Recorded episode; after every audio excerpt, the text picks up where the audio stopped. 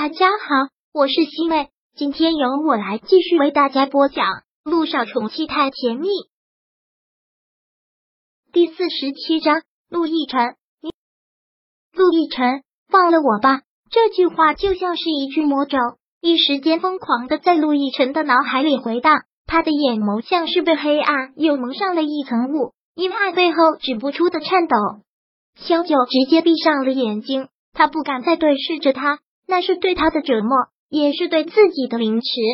萧九，他本以为迎接他的是一场狂风暴雨，以这个男人的脾气，说不定他会暴怒的掐他的脖子，说不定就会像刚才那样惩罚的狠狠的吻着他。但是都没有，竟然是出奇的平静。喊他的名字，口气也特别的淡，反而是这种淡，透着无限悲凉的淡，让萧九的心痛的不能自己。我可以放了你，我当然可以放，但这次放了就不再是六年，是一辈子。杜奕晨似是倒吸了口气，十年，小九，再放手，我不会再恨你，会彻底忘了你。忘，意思是他之前的六年都没有忘过他吗？是啊，他以为他也能忘，可是又怎么能做到？此刻没有了愤怒、咆哮、吼叫，一切那么平静，让人觉得窒息。他多想孤注一掷的跟他走下去。如果现在没有小雨滴，他真的会不顾一切。就在这时，杜奕晨的手机响了起来，手机屏幕上那个“妈”字特别的扎眼。顾木兰看到这三个字，萧九都不禁觉得后脊发凉。这个名字，这个人俨然已经成了他的一个噩梦。这么多年了，想到当年的那个场景，他都不寒而栗。当年被他的保镖硬拖着进了手术室，硬把他按在手术台上，不知道是不是幻觉，都感觉被折腾的意识越来越浅。可眼看就要给他打麻醉，他浑身立马打了激灵，从手术台上滚下来，跪在地上苦苦的哀求医生，头都快磕破了，哭得泣不成声，死也要保住他的孩子。许是来自于人性的怜悯，也庆幸他一直在医院照顾陆亦辰。跟几个医生关系还不错，对于他的悲惨遭遇给予的同情，才答应了他的恳求。他当时狼狈的就像一条流浪狗，生怕会被顾木兰发现孩子还在，他战战兢兢，任由顾木兰让人拖着他出了医院，把这个贱人给我丢出 A 市，这辈子都不要让他再靠近一尘，不要让我再看到这个贱人。他被丢出了 A 市的那一晚，他下面见了血。他不敢去大医院，生怕顾木兰会发现。他去了一个小诊所，跪着求大夫帮他保胎。那个医生吓得脸色都铁青，说不敢收，怕出人命，跟他说着各种会丧命的风险。那时候的他一无所有，就只有这个孩子，孩子没了他也就完了，所以他不顾一切。医生，求求您帮帮我，救救我的孩子！您放心，就算我死了，我也没有家人了。没有人会因为我的死而责怪您，我给您写保证书，给您写保证书。小九忍着痛写了保证书，生死自负，一切责任与诊所无关，大夫才同意给他保胎。事实证明，他真的是命硬，小雨滴也是命大，从车祸到先兆流产，他都活了下来。所以，这个得来不易的小生命，他不敢拿他的安危做任何赌注。他不敢想，如果让顾木兰知道他生下了小雨滴会怎样。如果是那样，怕是之前帮他隐瞒的医生也会遭殃。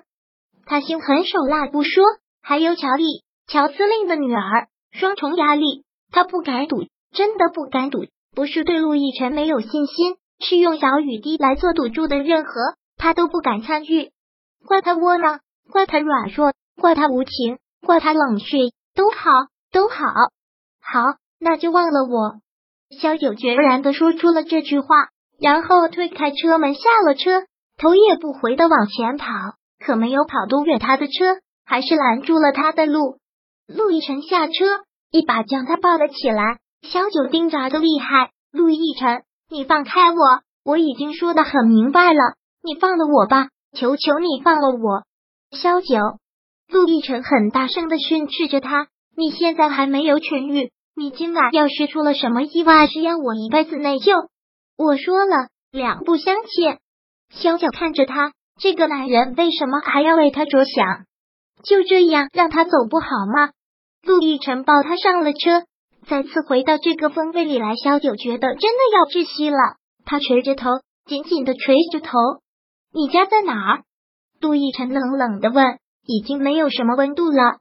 陆亦辰将他送到了他住的出租屋外面的巷口，车子一停，小九下车，快步往前跑。很快，他的小身影就被淹没在了这片夜色里。无眠，注定了是一个无眠的夜。回到家，天便下起了雨。下雨？为什么会在这个时候下雨？在来回摆动的雨刷之间，陆亦辰看着他消失的方向，许久才回过神来。双手抱着方向盘，垂下头枕在了手背上。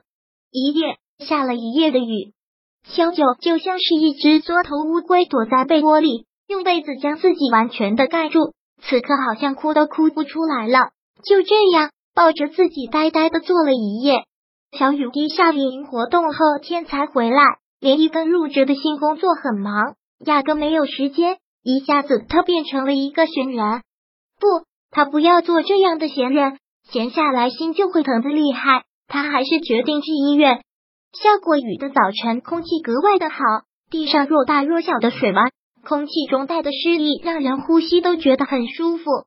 肖医生去上班啊？他的一个邻居大妈正好要出门，招呼了他一声。是。肖九笑了笑，加快脚步往外走，但邻居大妈却还是好奇心重的问道。昨天晚上送你回来的是你男朋友啊？昨天晚上他看到了，不是？是这种事情有什么不好意思的？邻居大妈很热情，热情的都让人接受不了。是男朋友就是吗？我跟你说啊，邻居大妈很是神秘的凑近了他，压低了声音：“你一直跟那个连一住一起，带着一个孩子，他们都说你们同性恋，我就不信。看吧。”就说你性取向没问题。第四十七章播讲完毕。想阅读电子书，请在微信搜索公众号“常会阅读”，回复数字四获取全文。感谢您的收听。